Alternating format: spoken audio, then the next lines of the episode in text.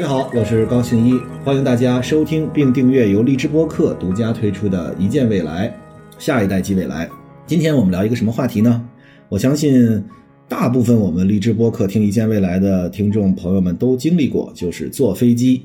这个为什么会聊起一坐飞机呢？我前两天在这个微博直播，我们请到了呃我的一个好朋友，也是一八年的时候录《奇葩说》的时候，刘云奇，他也是我在北航的师弟，他呢这个学成归国。已经毕业了啊！今年这个正好是毕业季，他这个毕业了以后呢，去一家航空公司做飞行员。然后呢，我我还请到了这个海航金鹿航空的，曾经呢是空姐儿，然后呢后来呃成为金鹿航空私人飞机领域里面的一个很好的销售部门的这个工作人员，呃乐乐。然后呢还请到了很著名的在微博上面的媒体叫 Fat 三啊，我们亲切的叫他肥三啊。肥三里的他们是几个哥们儿一块做的啊，于力请到了于力，呃，很有意思啊。主要聊的那个内容，我觉得我应该把它整体的梳理一下，然后在一见未来里来跟大家聊一聊。因为前一阵子汉堡包第一次坐了飞机啊，非常好玩。就是汉堡包，就是我原来坐飞机的时候啊，特别的这个每一次 有个规律，就是我每一次都会遇到小婴儿在飞机上。大家知道，小儿婴儿在飞机上，因为这个飞行过程里面，它的那个气压的变化，会耳朵会很难受，而且小婴儿也不可能长期的保持一个姿势，除非他睡觉了，对吧？他总是要动一动的，所以这个在飞机上是一个极大的考验。我这每一次坐飞机都碰上小婴儿，要么是哭啊，要么是闹啊。但是我这每天的工作特别累，我到飞机上就想睡觉，但是每次睡觉都会伴随着婴儿的哭声，真的大概率我我会碰到这个问题。然后呢？没有宝宝，没有汉堡包之前呢，我就在想，哎呀，希望这一次不要碰到这个小婴儿在飞机上。但是现在终于开始，我自己要带着小婴儿坐飞机了。这这个经历也是刚刚刚刚的，所以我正好想在一见未来里来来跟大家分享。无论将来大家再遇到飞机上的小婴儿，还是说大家带着婴儿去坐飞机啊，从这件事儿我们说起来，给大家聊一聊我们现在坐的飞机的这个行业啊，呃，里面有几个。小的内容，比如说我们怎么买机票便宜啊，对吧？那我们现在坐的这些飞机都是什么样的飞机啊？那个买你买机票的时候，你能看清楚你坐的是波音的吗？是空客的吗？是个大飞机吗？还是这个大飞机和小飞机？其实我们有个误解啊，其实。呃，我我们老说的小飞机，实际上也是大飞机，就是我们一百五十座，就是飞机里面有一百五十个座位或者一百五十吨以上，我们基本上就叫大飞机，甚至这个标准是可以模糊一点的，甚至一百多座、一百多吨都可以。那么还有很多不同类型的飞机，我们在这一次的播客里面都跟大家简单的科普一下，咱们就把飞机这个事儿、航空公司这个事儿、我们坐飞机这个事儿，咱们争取给它聊透，好吧？这个带汉堡包坐飞机啊，真的是这个我之前特别紧张，因为我其实也喜欢飞行，就是我我我喜欢坐飞机。其实喜欢坐飞机这个事儿也不是一天两天了，因为我的工作属性，所以经常需要坐飞机。最早我坐飞机是很抵触的，就是我一坐飞机就这个这个哪儿都不舒服，就觉得空间很狭小啊，然后限制我呀。但是慢慢越坐呢。就是我就成了一个习惯，我就喜欢，我这脑子里老爱思考，就琢磨这事儿。就是那飞机这是什么情况啊？我每次坐的飞机一不一样啊？我怎么能在有限的条件下，我在飞机里坐的更舒服一点呢？所以呢，咱们今儿啊就从头聊一聊，到底我们平时在民航能坐到什么样的飞机？呃，咱们先从飞机聊起啊。首先我们说飞机有我们经常会遇到的两种，一种叫做宽体客机，一种叫做窄体客机。窄体客机是什么呢？大家记住，就叫单通道客机，就是这个飞机里就一条道，你从前面往后走。而且呢，窄体客机呢，大概目前你能够飞到的主流就两种，一种叫做波音七三七，一种叫做空客 A 三二零，Airbus A 三二零和波音 B 七三七。它们每一种飞机里面呢，根据它里面的大小啊、座位设置啊，然后呢时间不同啊，它是有所分别的。比如七三七八呀，比如七三七 MAX 八呀。啊，比如说 A 三二零啊，A 三二幺啊，然后这个比如说那个 A 七三七八百啊，A 七三七七百啊，我们一般叫七三七或者七三八，对吧？它是有不同的区别的，但是大的方向上，它们都是一款。举个例子是什么呢？比如说你买一个奔驰 C 系啊，那么它有 C 二百，有 C 二六零，有 C 三百，它是有不同排量的，里面的配置是不同的，大家可以这么理解，对吧？但是大的形式，如果是窄体客机，大概率你在国内乘坐的应该是空客和波音。那么这两个呢，呃，都是三三结构。什么叫三三结构呢？就是中间是一条走道，两边各有三个座位。然后呢，那我们平时咱们先不说前面的头等舱或者商务舱啊，因为窄体客机的头等舱和商务舱其实。也是不能放平的，就是这个它那个座椅啊，按说这个头等舱、商务舱在国际航班或者说的这个宽体客机里面，它大概率是可以放平的，放平了你就可以在躺着睡觉。但是我们叫这个窄体客机的头等舱和商务舱叫大大板凳啊，实际上就是一个能往后倾斜一点的，跟那个商经济舱是没有什么区别的，或者说区别不大。它当然它的空间呀、座椅的宽度啊、餐食啊肯定是有区别的，但是这个大大差不差。但是我们说，如果在经济舱里面。那么你这个买了一张机票，你上去之后哪儿坐着比较舒服一点呢？这个我觉得咱们就可以有探讨的余地了啊。这个波音七三七啊和空客三二零啊，这个经济舱基本上我们国内的国航、东航、南航等等这些主流航空公司采购的那个间距啊，基本上是一样的。但是有两个地方间距是一定大，这两个地方一个叫做安全出口，一个叫做第一排。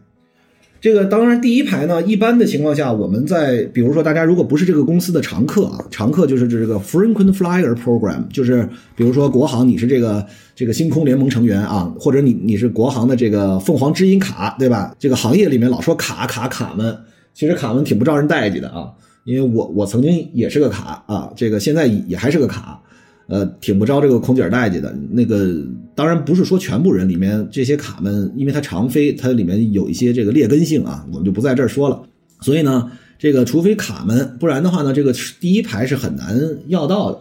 但是呢，有一些特殊情况，比如你带婴儿、你带孩子，那这个经济舱的第一排，因为它前面有大一点的空间，是可以让你去操作的，是可以的。另外，安全出口是一个非常重要的地方，这是我们可以要的。只要大家大于，应该是我记得是十八岁啊，这个不不严谨，大家可以查一下。就是安全出口这个位置上，它原则上是需要你在身体上相对比较强壮一点，或者说你起码具有一定的能力。为什么呢？你可以去把这个安全门打开，因为在出极端情况或者说事故的时候，安全出口是逃生的命门。大家知道这个飞机上，比如说拿七三七做例子。它这个舱门啊，就是前面一个，对吧？就是大家知道，七三七如果靠廊桥的话，那就一个廊桥对上。而这个宽体客机呢，一般会有两个，甚至有的有三个。那么这两个的呢，这个你就可以从两边走嘛，对吧？但是这个七三七啊、三八二零啊，都就一个门你从前面机头那门进来，然后一块往后走。但是当遇到极端情况下的时候，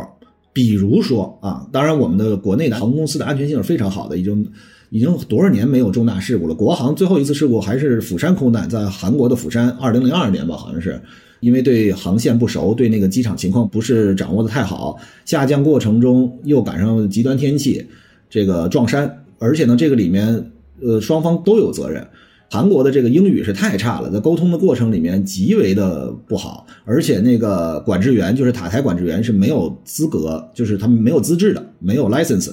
来进行指挥的，所以那个事故其实不仅仅是航空公司的问题，跟塔台有极为重要的关系。当然，这个我们就不说了。如果大家有兴趣，可以看这个 Mayday 啊，这个纪录片里面都会有这这些这个空难的事故。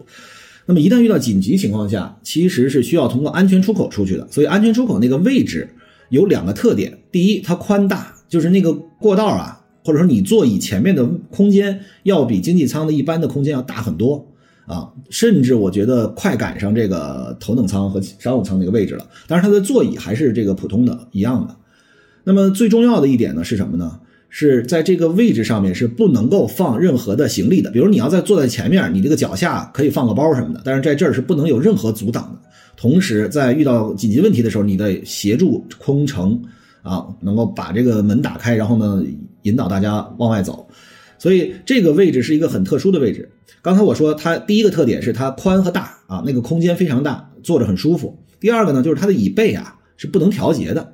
这个一般前面的椅背我们多少能能有几十度、二十度的往后躺嘛，对吧？你坐着舒服点。但是呢，安全出口的座椅是不能够调节往后的，因为它是怕，嗯，如果调了，那么在遇到紧急情况的时候你没能收回的话，阻碍这个大家逃生的通道。但是安全。出口的位置上坐着一定是要比其他位置舒服，所以大家如果是上飞机的话，呃，但是呢，大家知道在那个比如说你那个移动端的 app 呀，或者说这个叫什么这什么航旅纵横啊之类的，你要去提前预定啊，它是不给你开放的，所以你得提前去现场 check in，呃，而且呢，这个当场他们还得去看你一眼啊，大概得评估一下，看你是不是别咱手无缚鸡之力是吧？就是这个到关键时刻打不开门，这是不行的。但是一般情况下都可以让大家坐在那个位置上，这是一个很好的位置，第一排是一个很好的位置，所以下一次如果大家坐窄体客机的话。有要是经济舱，大家就可以找这两个位置，对吧？而且呢，这里还有一个小讲究，就是七三七和 A 三二零，它的这个即便是安全出口也是有不一样的。大多数七三七它的安全出口就是两排，这个两排呢，这个呃很规整，就是空间大，然后还是三个座椅。偶尔有一些呢，它中间那一排是两个座椅，那么这样呢，就等于说它除了两排安全出口以外的第三排，那实际上就是普通经济舱，但是只不过它前面，比如说。十三、十四两排是安全出口，那第十五排，因为第十四排只有两个座椅，造成了第十五排的两个靠窗的位置前面就没有这个座椅，大家明白吗？那那个腿真的，你腿长两米五，你腿长两米八，你都能够放得下，所以那个位置是一个非常好的位置，所以大家需要观察，你可以看这个飞机的这个座位图啊，你可以选那个十五排的那个两个位置。A 三二零它有更多的这样的位置，就是因为 A 三二零的那个它老是在这个安全出口那儿少一个座位，所以那个是大家可以多坐多坐飞机的时候，你慢慢就会有这样的经验啊。所以呃，刚才我们所说的窄体客机就是指我们一进去只有一个通道。刚才我们也告诉大家，坐第一排和坐安全出口相对比较舒服。那么第二种呢，我们就叫做大飞机或者叫做宽体客机。宽体客机什么呢？第一，宽体客机在同一层里面起码有两条通道。两条通道啊，就是两条两条道，而且呢，有一些宽体客机还有两层。宽体客机就跟窄体客机不一样了，窄体客机咱们刚才说了，主流就是波音七三七和空中客车 A 三二零，宽体客机可有太多了。但是主流的这个厂商还是两个，一个波音。比如说，我们从大的开始说吧，波音七四七八，这是一个双层宽体客机，有两层啊。第二，波音有波音七七七啊，还有新的叫波音七八七梦想客机。啊，这些都是，还有呢，之前还有一些，比如波音七六七啊等等的这些飞机都都还是有，不过现在越来越少了啊。主要机型是波音七四七八，或者波音七四七啊，或者是波音七七七，或者是波音七八七梦想客机。空客那边有谁呢？最早空客是 A 三三零，这个 A 三三零是现在保有量最多的。你坐好多飞机，你坐海航啊什么，你坐哪个航空公司啊？A 三三零基本上是最多的啊。然后呢，还有 A 三四零，A 三四零现在基本上在国内保有量没有了，因为 A 三四零呢是四个引擎，比较耗油，它的这个节能环保性不强，而且它还有很多其他的问题，所以 A 三四零据我了解，应该在目前在国内的航线上已经这个客运上是已经没有了。还有呢，现在有新的 A 三五零，新 A 三五零真的是非常舒服。同时呢，还有 A 三八零，A 三八零呢，实际上一会儿我们会提到 A 三八零是一个失败的产品，但是 A 三八零真的。是一个震撼性的产品，我觉得大家有机会都可以试一试去买一张 A 三八零的票。A 三八零呢是双层的，我在这个二零一九年这个大兴机场投入运营的时候呢，非常荣幸，我那天坐着第一架这个南航的 A 三八零，就是这个呃投入运营上午这个大大宣布这个投入运营了，就是这个宣布大兴机场投入运营，然后呢我们。之后就会有各个航空公司的一架飞机啊，这个标志性的起飞啊，用实际行动宣布这个机场开始投入试运行。我当时是第一架，当时那个还是个呃临时这个航班号啊，就是让我们去去体验大型机场，让我们去体会从大兴机场起飞的。因为大家知道北京的大型机场。是南航和东航的主要的运力都搬到了大型机场，而原来在 T 三就是分流了嘛，就不再在 T 三了。然后主要都搬到了这个大型机场。大型机场应该是百分之四十的运力都是南航的，所以南航当时是第一架空中客车 A 三八零，当时飞到了广州，落了地之后再换了一架飞机飞回来，这是一个仪式啊。所以 A 三八零呢，其实是真的值得大家去试一下，真是一个空中巨无霸。既然聊到 A 三八零呢，我们就得聊一个事儿，就是为什么 A 三八零停产？为什么 A 三八零退出了这个运营？那么好的一个飞机，坐得很舒服，堂也大，地方也大，而且最早的时候是被寄予极大希望。我们先说这 A 三八零，它的为什么会有这个 A 三八零的产品出来？其实呢，就是在当年啊，空中客车和波音都在博弈未来航空会是什么样子，就是未来这个飞机是应该怎么飞啊？未来的这个航线是什么情况呀？未来机场是什么情况呀？两个公司对未来形势的判断稍微有一些不同。我简单的话给大家说啊，就是空中客车堵了 A 三八零，波音堵了七八七梦想客机，这两个客机有什么样不一样？空中客车的 A 三八零，它最根本的逻辑是说，未来飞行我们是要 hub to hub，就是我们要枢纽机场到枢纽机场，然后从枢纽机场再通过其他的飞机、小飞机或者支线客机，再把人员运送到最终目的地。我我现在举一个例子啊，这个例子是我自己臆造的啊，那个大家不要对号入座，但是是为了要给大家说明这两个公司选择是什么样的不同。第一个就是空中客车和波音。选择的路线是完全不同的。比如说，我们举一个例子，从铁岭要飞到美国的一个城市，叫做明尼阿波利斯。那么，空中客车堵的就是 hub 到 hub 的方式，而波音赌的就是直飞的方式。相当于波音的787，如果能从铁岭起飞，它将直飞到美国的明尼阿波利斯。而空中客车，它是说，比如说我先用这个 A320，对吧？我的载体客机把铁岭的运到北京，从北京我再坐 A380。运到了美国的纽约，再从纽约换 A 三二零或者其他的客机，甚至庞巴迪这样的小飞机，甚至我我瞎说啊，ARG 二幺这是咱们中国的支线客机，美国那儿没有啊。呃，我们用小飞机再把它运到了明尼阿波利斯，哎，这是两种路线，一个是转飞，但是枢纽机场与枢纽机场之间是用非常大的，就是单一起降人数非常多的这样的巨巨空中巨无霸，每一次航线能够运很多的人。我举一个例子。A 三八零大概能一次运五百到六百个人，大家想想，如果你是另外一个飞机，可能就是比如说七三七，那也许就是三百到四百个人，你一下等于它两架飞机，你里面任很多的人，相当于无论你从铁岭，你从呼和浩特，你从太原，你从上海，你从甚至福建，你从任何一个地方都可以先飞到美北京，然后从北京再坐 A 三八零到跨州飞行到纽约。但是大家好好想想。我们现在是不是都喜欢直飞啊？我们现在很少有人喜欢转飞啊，这是第一点。第二点就是，它这个空中客车当时建立的一个前提假设是，如果说我们的这个飞行习惯还可以通过其他改变的话，但是它有一个更为根本的错误性的改变是什么？是它预计在未来航线。是基本饱和的。比如说，你首都机场，你现在就这么几条跑道。比如说，这个你是国航，你每天能够飞美国的就那么十几班次，假设说，对吧？那你很难再申请到一个班次再飞到这个城市。但是你很难说能够再扩大另外一个时间段，再多加一架飞机能够飞，对吧？比如说，我一个 A 三八零能够飞到，我现在用两架 A 这个三五零行不行？他认为不行，因为机场现在已经饱和了。现在这个你想拿到一个新的这个航段，或者说这个一个新的时间是非常难的。可是大家想想，我们首都机场确实难。我们首都机场是世界前十大的这个繁忙机场，平均恨不得每一分钟到每两分钟就开始起降一架飞机。这个世界上各大核心的这个枢纽都是这样。可是你看北京，我们又建了大型机场，一下南航和东航。主要运力都到了大兴，部分的国航的运力也到了大兴，所以大家会发现，其实这个情况是在不断变化的。包括上海浦东，据我了解，应该有新的这个机场跑道建设的一个计划，很多地方都开始建第二机场，或者把原有机场跑道扩建。包括呃，这个伦敦的希斯罗，我知道这个 Terminal 五应该也是在建新跑道，所以大家会发现。突然间，它的一个前提假设就是你的航时和航段是很难申请的。现在变成了，哎，一下运力变大了，对吧？我们可以通过更多的班次来把人员运送了。所以，它这两个前提假设都读错了。那这件事情对于 A 三八零来讲是一个非常大的影响。A 三八零最早是谁买的多呢？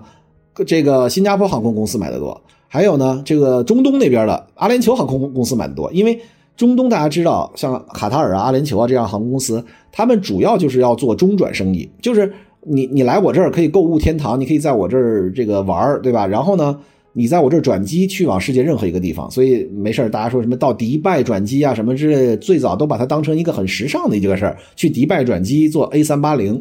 但是。随着疫情的出现，大家知道这个国际交流瞬间的降到冰点，我们不再会有那么多人需要做国际交流，而且因为疫情的防控，除了国内做得好以外，国外做得非常的差，造成了这个流动是非常小的，所以更何况要转机呢？所以这个中东那边运营 A 三八零实实际上也是很亏的。大家知道，这个运营一个巨型飞机啊，它不仅仅是说你的燃油啊，你的这个飞机的折旧成本啊，然后你的机组啊，还有好多问题呢。基本上它每一个起降之后，呃，它都会计数的啊，多少个起降之后就要做保养。这个飞机是非常费钱的一个大的飞机，这种空中巨无霸。所以，呃，你知道这个我们国家新采购的飞机都要先飞国内航线，飞个半年左右才能这个放飞到国际航线。这个南航的 A 三八零一直在亏损，南航 A 三八零一直在亏损。但是后来因为疫情时期这个特殊的政策，比如说对每一个国家还是说每一个城市，你只能有一个航线嘛，那个只每周一个一一一吧。那么这个时候 A 三八零派上用场了。我记着南航那六架还是几架，简直是满负荷运转。它同时要把更多的人，因为你一周就这么一架航班，你用三百人的还是六百人的，马上这个差别就出来了，对吧？所以，但是除了这种极端情况下。没有那么大的需求了，所以 A 三八零已经停止生产了。最后一架应该是很快就要交付了，而且现在 A 三八零投入运营也没有很长时间，那么已经有很多航空公司在刚刚运营几年之后就把它报废，或者说把它转卖，或者把它退租。这个 A 三八零是一个很大的一个失败的案例。所以我们刚才所提的就是，呃，聊到了宽体客机，就聊这个 A 三八零这个事。然后呢，我们再说这个 A 三八零和这个七八七，这他们的竞争啊，其实是两个路线的方法，对吧？就是我们在说未来的出行会是什么样的。所以为什么我们会说在一见未来里，希望来跟大家探讨很多关于未来的事儿？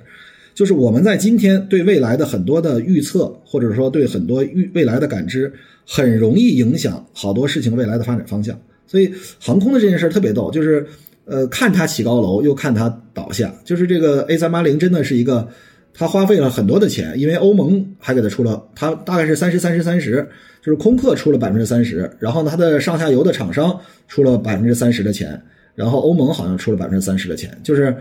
这个投入一个机型的研发是需要很长很长时间的，而且需要投入巨额的资金，所以这个是一个真的极为失败的案例。说到这儿呢，我就想说到，其实我们国家也在发展国有的大飞机。这个大飞机是什么呢？就是我们的中国商飞总部在上海的我们的 C 九幺九，这是我们的国产大飞机。呃，一百五十座以上、一百五十吨以上的这个大飞机，它呢是单通道客机，它的竞争对手就是刚才我们给大家提到的波音七三七和空客 A 三二零这两个机型。那么据我了解，在明年初的时候，或者说明年上半年，这个 C 九幺九就可能有机会。拿到国内的适航证，就要进入到我们的商业航空里面。呃，我可以在这儿跟大家说，我一定会在我可能的范围之内，可以说在第一时间我就会去做 C C 九幺九，因为从两千年开始，其实准确说从很早以前我们就开始酝酿了。因为在 C 九幺九之前，我们是有这个运十的啊，我们中国制造之前是有大飞机的，但是后来因为种种原因，把这个大飞机给搁置了。那么有很多中国的航空人是有这个梦想的，是想要做到中国的国产大飞机的，所以我一定会在第一时间，在商业航空里面去做 C 九幺九。C 九幺九现在已经已已经在做试航的这个这个准备了，那个首飞早都飞完了，然后这个在上海浦东机场。而且据我了解，也飞到了拉萨，也飞到过高原地方，都在做各种的测试。所以我们一起来期待这个 C 九幺九，就是中国国产的大飞机投入运营。在未来，因为现在这个东航呢，下面一个叫一二三航空的，已经采购了很多的这个国产大飞机，啊，我将来会很很支持这航空公司啊。然后呢，提到了 A 三八零呢，就是相当于我们说了，这个空客有出了这么一个问题。那么另一个问题，在波音那边，它其实面对的更大的危机，为什么呢？因为它死人了，空客这边还可能还算是这个商业模式的错误，对吧？最后赔了钱。但是波音那边，波音七三七 MAX 八，它的这个仰角传感器出现问题，造成了埃塞俄比亚航空公司和印度尼西亚狮航两架飞机直接撞地，那个死了很多人。这是一个极大的，而且性质极为恶劣的这么一个事件，所以造成了波音七三七 MAX 八就是一直停飞。然后我们国内的国航。呃，采购的一部分，也都一直停飞着，不飞不飞波音七三七 MAX 八。他当时遇到一什么问题呢？给大家讲这个故事啊，就是这个飞机啊，它上面有很多的传感器，比如说你的空速啊，你开多少速度啊，对吧？那么它跟车可不一样啊，车上面有一表盘啊，空速呢，它是根据空速管告诉你一个这个数据，空速管可不是只有一个，有好几个，而空速管出了问题造成的大的空难有很多，比如说。呃，法航四四七航班当时是从巴西的这个首都飞往法国的巴黎。最后，这个葬身在这个大西洋，就是因为当时空速管出了问题，不同的这个空速管之间给出的信息是不同的，最后飞机造成了失速。大家知道飞机的失速是什么意思？不是说它没有速度了，是说它的向上的升力已经小于它的向下的重力了。这个失速改出啊，这个是专业术语，失速改出就是挽救失速啊，是怎么办呢？是需要加速压低头，压机头。加速使飞机速度更快，然后压机头，使得它能够继续获得更好的升力，然后呃平稳。因为这个飞机的速度啊，你在空中，如果你的仪表出了问题，大家跟开车可不一样，你可以往外看看有个参照物，你在空中可没有参照物，你往外一看，要么是云，要么是雷的，你根本啥也看不清楚，所以你只能依靠仪表。这个说到仪表还有意思，我跟大家说说，就是这个呃飞行员，下次你再看那个飞行员，他身上他肩上有这个几道杠，你可以看到，一道杠叫私照，就是你可以自己开飞机；二道杠叫商照，就是你可以带人了；三道杠叫做仪表照，就是它可以单独依靠仪表，就是比如眼前全黑，它可以通过仪表来驾驶飞机；四道杠就是机长，啊，那最后那一道杠叫做责任，因为飞机上这么多人。的生命安全都交在机长身上，在飞机上，机长是最大的啊！大家再给大家普及一下，就是机长可以宣布你下飞机，机长在飞机上有至高无上的权利，这是毫无任何疑问的。那么，实际上当时这个波音七三七 MAX 八出了那么大的问题呢，就是因为它的仰角传感器，就是它反馈的数据是错的，让飞行员不知道我是飞机在上升呢还是下降呢？因为大家都知道，在空中有的时候你没有参照系的情况下是很难判断的。所以他当时做出了错误的选择，使得飞机失速，最后撞击地面，这是非常惨的。所以呢，对于波音，它是因为一个技术缺陷而造成了自己遇到了这么大的问题。这两个重大的这个选择的方向的错误，一个是商业模式方向的错误，一个是技术上方向的错误，造成了波音和空客，甚至包括最近的疫情。